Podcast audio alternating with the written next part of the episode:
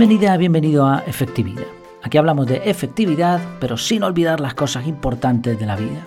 El título de este episodio es 6 formas de pensar equivocadas y sus soluciones. Al igual que un virus que no vemos, un mosquito en la noche que no nos deja dormir o una púa en el zapato que nos está amargando la existencia y que no encontramos, los pensamientos, aunque sean pequeños, importan, importan y mucho. ¿Cuántas veces has tomado una mala decisión basándote en un pensamiento, en una forma de pensar, para después decir eso de, pues yo creía que esto era así? Hay algunas formas de pensar que no solo son erróneas, sino que nos pueden afectar para mal. Y no solo una vez, muchas veces, durante toda nuestra vida. Vamos a ver seis de estas creencias, de estas formas de pensar erróneas y sus posibles soluciones. Antes de nada, recordarte, bueno, comentarte algunas cosas sobre la academia. Quizás has echado algunos episodios de menos últimamente. No es que no haya grabado, he seguido grabando, de hecho estoy grabando todos los días. Lo que pasa es que el podcast ha pasado a ser semi privado, digamos, o mayor parte privado. Voy a seguir publicando episodios en abierto como este, pero solo algunos. Por ejemplo, la semana pasada eh, hablamos de entrar en Netflix para decidir qué ver y terminar no viendo nada. Esto es algo que seguramente te ha ocurrido, a mí también. Y bueno, son secos, son eh, esa fatiga por decisión que nos paraliza. Pero también eh, aprendí que hay razones por las que esto no se quiere evitar, por parte de las plataformas me refiero. Así que dimos ideas para simplificar la fatiga por decisión y después en el grupo privado se hizo algún comentario también sobre las sugerencias que se presentaron, así que fue un episodio bastante interesante. También grabé otro titulado ¿Te has preguntado alguna vez por qué hay tantas personas con cargos importantes que son unos verdaderos inútiles? Bueno, pues bueno, este creo que no era el título, esto era la introducción. El título debe ser más corto. Bueno, da igual. La cosa es que hay un premio Ig Nobel, sabes que los premios Ig Nobel son lo contrario a los Nobel, que son a veces muy estúpidos, pero ojo, hay algunos premios que están muy chulos. Y hay uno en particular que demuestra o da la explicación, la posible explicación para esta pregunta, porque hay tantos inútiles en puestos importantes. Es como el principio de Peter, pero elevado al cuadrado, y con algunos matices. Además descubrí a un señor que ha escrito algún libro y es un investigador muy serio, que poco en plan de broma explica el por qué sucede esto. Desde pequeño dice que estaba fascinado por esta pregunta. A mí también me llama la atención. ¿Por qué? Porque gente que no tiene capacidad ninguna progresa y llega a esos cargos y la explicación es sencilla. ¿eh? o sea, yo para mí esta pregunta se ha quedado resuelta y lo explico en el episodio. Después también eh, todas las semanas estoy grabando un resumen, un resumen bastante largo, donde cuento cómo va el proyecto, los cambios que he hecho en la web, en el podcast, en la newsletter, explico por qué se hacen las cosas, qué herramientas uso, las últimas lecturas, aprendizajes, también explico anécdotas que me han sucedido durante la semana. Bueno, eh, son episodios de 30 minutos, 40, a veces un poquito más, y, es el resumen de la semana, digamos. Esto es solo en el, en el podcast privado. Estoy haciendo bastantes cambios, eh, pero ya también estoy empezando a ver un poco la línea base. Ya tengo un calendario de publicación. De lunes a viernes va a haber episodios eh, privados para el podcast privado, alguno en abierto, y luego los sábados la newsletter. Así tengo una cosa para cada día. Y bueno, voy haciendo pruebas, voy explicando todo, y cuando ya veo una cosa clara, pues ya eso se mantiene así y me pongo a probar con otras, ¿no? Este es sistema Lean Startup. Bueno, sabes que puedes suscribirte a la academia desde efectividad.es y disfrutarás del grupo privado, del podcast privado con las notas completas de los episodios, la sección de retos, reseñas de libros. Por cierto, este mes estamos con el reto del agradecimiento que está funcionando muy bien. Estamos sacando muchas conclusiones. Eh, reseñas de libros, decía, cursos, el curso del método CAR en audio, en online, clases en directo. Todo esto por una cuota que yo creo que, está bastante bien. Échale un vistazo a efectividad.es y, y nada, y te espero dentro. Bueno, vamos con el tema del episodio. Seis formas de pensar equivocadas y sus soluciones. La primera forma de pensar errónea es que si algo ha funcionado antes, tiene que seguir funcionando. Pero no, esto no, no es así, es lo contrario.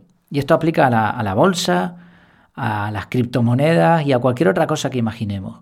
Eh, cuando tú ves un gráfico, una tendencia, pues eso representa lo que ocurría en el pasado, pero no tiene que justificar que siga siendo así. Y cualquier cosa que veamos como segura, eh, rara vez lo será. Hay, sí, en la naturaleza hay ejemplos de cosas que sí permanecen. La luna sale todas las noches, el sol también, las olas del mar pues no paran y algunas cosas más. Pero en, el resto, sobre todo en el comportamiento humano, es bastante más errático y no, las cosas no se mantienen eternamente.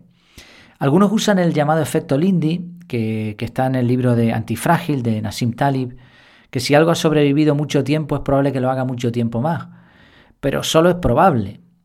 Una catedral que lleve dos mil años en pie, muy bien, pues, pues perfecto. Habrá mucha gente interesada en conservarla. Pero puede venir un incendio y destruirla. Y a lo mejor se puede recuperar o no, o es irrecuperable. Entonces, solo es una probabilidad. Entonces hay, de hecho le dije en el libro Invicto de Marcos Vázquez también, ¿no? Cuando tengas un problema antiguo, busca soluciones antiguas o algo así, decía. Pues lo mismo, sí y no, porque si fueran buenas soluciones ya no habría problema. La gente antes moría porque los médicos no se lavaban las manos y ellos pensaban que eso era correcto. La gente antes pensaba que la Tierra era semicircular o plana o que el universo giraba alrededor de la Tierra y, y bueno, son creencias, son formas de pensar que durante un tiempo son válidas hasta que se descubre algo mejor. Entonces no se trata simplemente de buscar soluciones con lo antiguo o quedarnos con lo que ha funcionado hasta ahora. No, hay que buscar en lo que ha funcionado hasta ahora y mezclar eso con lo nuevo y ver cómo podemos mejorarlo. Tampoco es invalidar lo viejo, sino mejorarlo, ¿no? Entonces, si ha funcionado antes, no tiene por qué seguir funcionando. La segunda creencia es que el mapa no es el territorio. La mayoría de las cosas en la vida en el universo incluso, incluyendo las palabras y el habla, son representaciones. Yo ahora me estoy expresando en un idioma, pero nunca seremos capaces, bueno, nunca, no, somos capaces de expresar exactamente lo que queremos. No sé si nunca. ¿Ves? Fíjate, yo estoy intentando expresar algo, pero las palabras me limitan. No, no puedo expresar todo lo que pienso, ni por escrito ni hablado. Siempre hay matices. Y depende de cómo nos sentimos, de cómo está la otra persona, pues va a variar el significado. Entonces, un ejemplo, una ilustración, una comparación son recursos, pero no son el punto. El mapa no es el territorio. La linterna alumbra, pero no es el objeto. Entonces, tenemos que distinguir entre lo que hacemos y nuestra identidad. Tú no eres fontanero, trabajas como fontanero. Vale, puedes llevar muchos años y ya casi te has identificado como fontanero, pero no, o sea, no eres fontanero y llegará un momento en que dejarás de ser fontanero y te dedicarás a otra cosa o te jubilarás y dejarás de, ejercer la profesión. Hay que distinguir entre lo que creemos y lo que somos. Es, es difícil, es difícil, pero también es verdad que influye en nuestra vida, porque si creemos que somos lo que pensamos o que somos lo que hacemos, nos va a resultar muy difícil cambiar de opinión. Hay que mantener una distancia mínima de seguridad. Las opiniones, nuestras creencias deben estar bien basadas, bien fundamentadas, pero no somos lo que creemos. Si descubrimos mañana que eso está mal, deberíamos poder cambiar y seguiríamos siendo la misma persona o una persona renovada. En tercer lugar, no puedes o no quieres. Muchos de los problemas que tenemos vienen por no definir bien poder o querer. Yo no puedo comerme eso. ¿No puedes? ¿De verdad no puedes? ¿O será que no quieres? Porque seguro que si no hubiese ningún alimento más en la tierra, ya verías cómo podías. Eso lo, lo utilizaban nuestros padres, ¿no? Tenías que estar en una isla desierta y verías cómo te lo comías sí o sí. Vale, ok. Probablemente es más querer que poder, ¿no? Tiene que ser 100-0, ¿no? Puede ser porcentaje, 80-20. La cuestión es que a veces podemos, queremos o no podemos o no queremos. Son hay cuatro variables, ¿no? Por ejemplo, yo quiero ser 10 centímetros más alto. Vale, ok, pero lo más probable es que no puedas. Ya puedes empeñarte, pero es muy difícil. O volar con las manos, pues no se puede, ya está. Entonces tú quieres, pero no puedes. En otras ocasiones es al revés. Cuando alguien nos ofrece algo, no puedes o no quieres. O quieres, pero no puedes. Dice, oye, vente a un día a casa a cenar. Poder puedes, pero no quieres. Hay que decírselo, ¿no? bueno, asertivo, lenguaje asertivo, todo lo que tú quieras, pero, pero es muy liberador diferenciar entre querer y poder. Parece una tontada, pero es que nos engañamos a nosotros mismos. En el diálogo interno nos convencemos de que no queremos algo, pero sí que lo queremos. Lo que pasa es que no creemos que podemos, o realmente es muy difícil.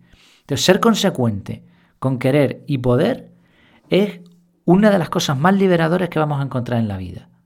Y las personas que directamente se expresan en estos términos siendo consecuentes, o sea, piensan y dicen, a ver, esto que me están preguntando, esto que estoy pensando, realmente quiero, puedo, y cuando lo tengas claro, lo expresas. Bueno, pues, ok, mira, eh, me encantaría, pero no puedo. O mira, mm, quizá en otro momento, no me apetece ahora mismo, o, no es el momento, quizá más adelante, lo que sea, ¿no? No tienes por qué expresar ahí en plan bestia haciendo daño a los demás, pero sí, por lo menos, como mínimo, tenerlo claro tú. El cuarto pensamiento es que no somos mejores que nadie, pero tampoco peores. Es muy común decir eso de la gente es tremenda, mm, como si no fuésemos gente. Nos comparamos constantemente con otros y salimos perdiendo o ganando, como si fuese una batalla. Hay que eliminar en, la medida de lo posible la palabra mejor o peor. Inténtalo durante varios días y verás lo que ocurre. Simplemente di diferente. A mí hace años me molestaba esto. Me molestaba mucho porque yo creía que había cosas mejores y peores. Pero realmente son mejores o peores para mí. Y este es el punto. O sea, no, somos comparativamente ni mejores ni peores que los demás. Somos diferentes. Y las cosas no son ni mejores ni peores en general.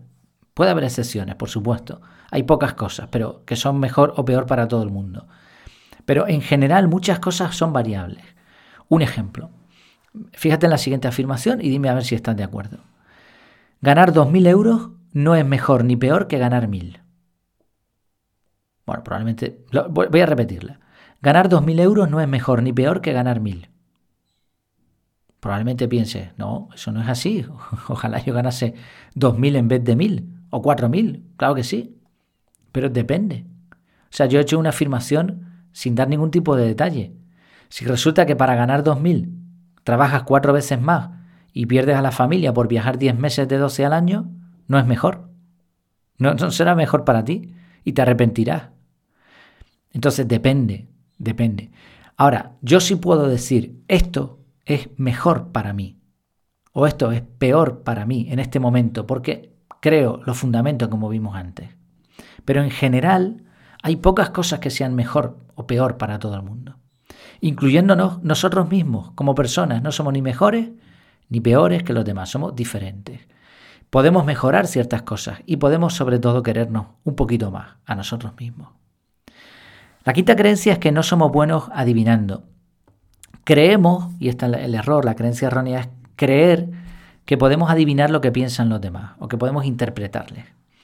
Hay un juego muy curioso que consiste en interpretar una canción dando golpes a algún objeto como si fuese un tambor. No, sé si, por ejemplo, voy a intentarlo.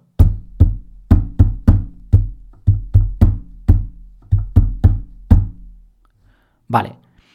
Esos toques que he dado, que, además ha retumbado aquí el micrófono un montón, yo creo que se habrá, se habrá grabado bien, son de una canción que me vino a la mente ahora. ¿Sabrías decir cuál es? Bueno, en un experimento se preguntó a los participantes cuántas personas creían que adivinarían la canción. Y los participantes estimaron un 50%. Pero de 120, solo acertaron 3. ¿Por qué? Porque no hay tono. En tu cabeza, tú sabes la canción, tú sabes el tono y simplemente manejas el ritmo. Claro, como nosotros sabemos eso, pensamos que los demás tienen que saber lo que estamos tocando. ¿No? Y no es así. Por cierto, era la canción de Misión Imposible. Se puede dar para atrás y comprobarlo. No sé si la acertaste. Y esta era facilísima, ¿eh? una canción archiconocida y, y con un ritmo muy, muy particular. Bueno, pues lo mismo pasa con otras cosas. Los sentimientos, actitudes, comportamientos. Somos realmente malísimos adivinando lo que les pasa a otros. Nos preocupamos muchas veces de qué pensará el otro de mí y el otro está pensando lo mismo. y al revés también. O sea, creemos que el otro piensa esto, pero resulta que, eso es lo que pensamos nosotros. Ok, a veces acertamos, hay personas que son muy buenas adivinando esto, y también están los psicólogos, aunque fíjate, los psicólogos tienen una formación específica y aún así preguntan, ¿no? sí, la mayoría de las veces estamos filtrando lo que el otro piensa según nuestros modelos mentales. ¿Cuál es la solución? Pues ya lo he dicho, la de los psicólogos, preguntar, preguntar, preguntar. Y así nos podremos hacer una ligera idea de lo que siente el otro. El último pensamiento, bueno, este, este pensamiento es, es también liberador, pero muy práctico, porque mm, nos libera de esforzarnos por adivinar lo que piensan los demás. Eso por un lado, porque como no lo vamos a saber. Segundo, nos permite mm, tener relaciones mucho más estables, porque estamos preguntando, y eso es una muestra de interés. Y tercero, permite a la otra persona expresarse. Sí, es bastante útil este punto. Y el sexto pensamiento, no te centres en el ahora. no te centres en el ahora. Hay un libro que reseñé hace tiempo que se titula El poder del ahora.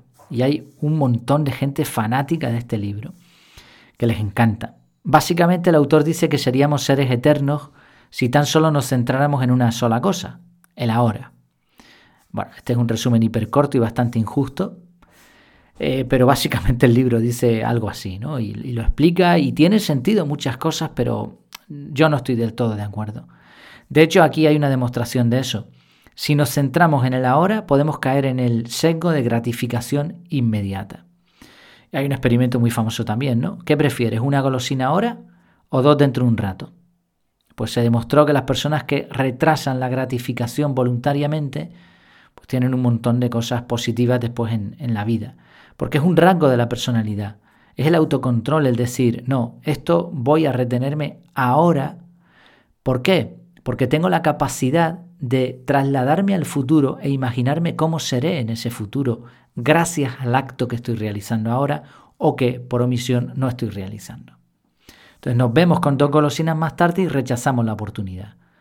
Claro que sí, hay que saber disfrutar de la hora y tiene muchas ventajas centrarse en lo que tenemos y todo eso. Pero cuando se nos presenta una oportunidad, una decisión, hay que saber distinguir cuál es la mejor opción a largo plazo. Esta forma de pensar nos va a evitar caer en vicios, comportamientos de, alto riesgo, imprudencias por no retener nuestros impulsos y un montón de problemas más. Así son seis pensamientos, seis formas de pensar erróneas y que nos pueden, bueno, nos pueden o bien liberar o bien esclavizar a una personalidad complicada. El primero, si ha funcionado antes, no tiene por qué seguir funcionando. Segundo, el mapa no es el territorio. Tercero, diferenciar entre poder y querer.